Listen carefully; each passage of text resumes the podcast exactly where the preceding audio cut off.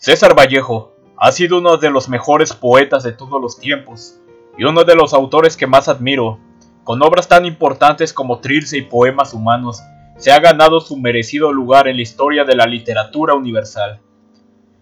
Se ha dicho que Vallejo presagió su muerte en el poema Piedra Blanca sobre Piedra Negra. Esto fue verdad parcialmente, pues sí murió en un día lluvioso en París en el año de 1938. Su viuda Georgette Marit Philippard de Vallejo en 1951 publicó un reportaje acerca de los últimos días del poeta titulado La agonía. A continuación se los comparto. Anécdotas literarias.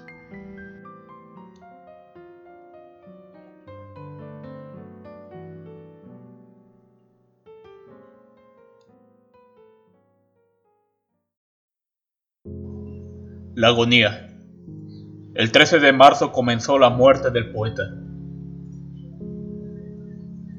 Vallejo se acostó el 13 de marzo de 1938, después de comer, entre las 2 y las dos y media.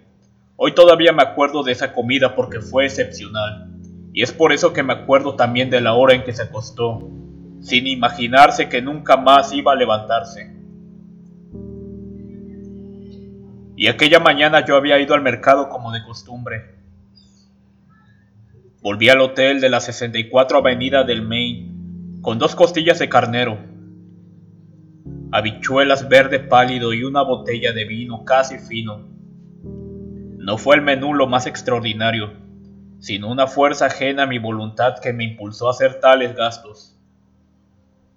Vallejo permaneció acostado toda la tarde lo que era completamente desacostumbrado. Me extrañé y nada más. Al día siguiente se sintió cansado, tan cansado que no se levantó. A partir de ese día supe que estaba perdido, y perdido porque no teníamos dinero. Enderezada más que educada en ese sentimiento por mi madre desde mi más tierna infancia me fue posible pedir nada a nadie. Durante algunos días, para decir la verdad, Vallejo no empeoró. El médico que lo había visitado desde el segundo día no se alarmó en absoluto. Mi insistencia intolerable, mis angustias imaginarias, hicieron que pronto me juzgara muy exaltada. Al cabo de una semana, la fiebre,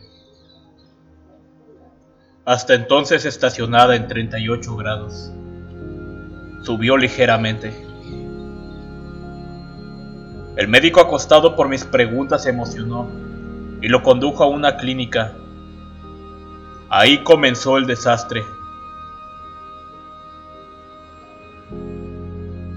En tres días, la fiebre saltó a 40 por la tarde y 39 por la mañana.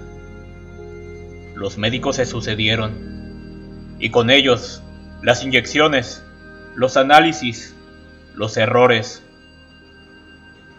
Vallejo, como lo han demostrado los innumerables análisis, todos negativos, no necesitaba sino cambio de clima y reposo inmediatos tranquilidad económica absoluta. No vaciló en afirmar que si la cuarta parte de la suma que le fue entregada ciegamente a la clínica nos hubiera sido confiada, Vallejo no habría muerto. Al cabo de una semana de clínica, la fiebre hizo un nuevo salto a 41 y medio. Esto duró hasta el final. Cuando se acordó llamar al profesor Lemire, especialista en enfermedades infecciosas, era demasiado tarde. Veo que este hombre muere, dijo, pero no sé por qué.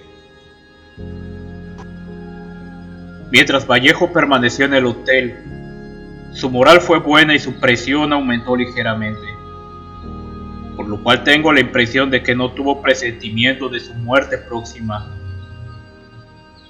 Cuando ingresó a la clínica, Las enfermeras lo hicieron sentar en una silla para transportarlo a su habitación. Algo en su perfil me heló de incertidumbre. Una tarde abrió los ojos. Brillaban como un grito y tenía la mirada del que va a morir. Muy suavemente me dijo, tenías razón en todo. ¿Y cómo yo iba a protestar? Gritó, en todo. Y soy yo quien no te ha comprendido. En el curso de ese infierno que fue nuestra vida, yo me había desesperado algunas veces. Y poniendo la misma fuerza y la misma pasión en mis debilidades que nuestra perseverancia, estas desesperaciones habían sido en ocasiones muy violentas. Otro día, debía sentirse muy mal. La desesperación juntó en su mirada todas las palabras de admonición. Tendrás valor. Tendremos, dije. Pero el tono de mi voz me traicionó más que mis palabras. Yo había pensado, lo tendré si vives. Y con el rostro impregnado de reproche y de cierta severidad dijo, no se regatea con la vida. Y mientras que sus ojos buscaban en los míos la promesa que me solicitaba, fui invadida por tal odio hacia la vida que me fue imposible responder una palabra. Naufragué hasta detestar su valor. Sin duda seguía hablándome, pero yo no oí nada cuando recuperé la razón distinguí algunos consejos, pero me es imposible recordar cómo terminó esta conversación. Unos días después otra vez abrió los ojos, buscando algo. Esperé un segundo, con el fin de que nada, ni siquiera mi prontitud, fue alterar lo que había comprendido. Escribe, dijo, Tomé inmediatamente el papel y lápiz que había preparado de antemano sobre la mesa de noche, desde el comienzo de la enfermedad, inútilmente por otra parte hasta aquel instante, y me dictó, cualquiera que sea la causa que tenga que defender ante Dios, más allá de la muerte, tengo un defensor, Dios.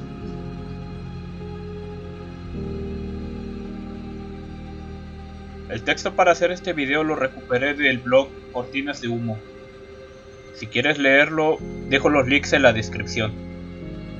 Dale me gusta o suscríbete para realizar la segunda parte o deja en los comentarios tus opiniones. Hasta la próxima.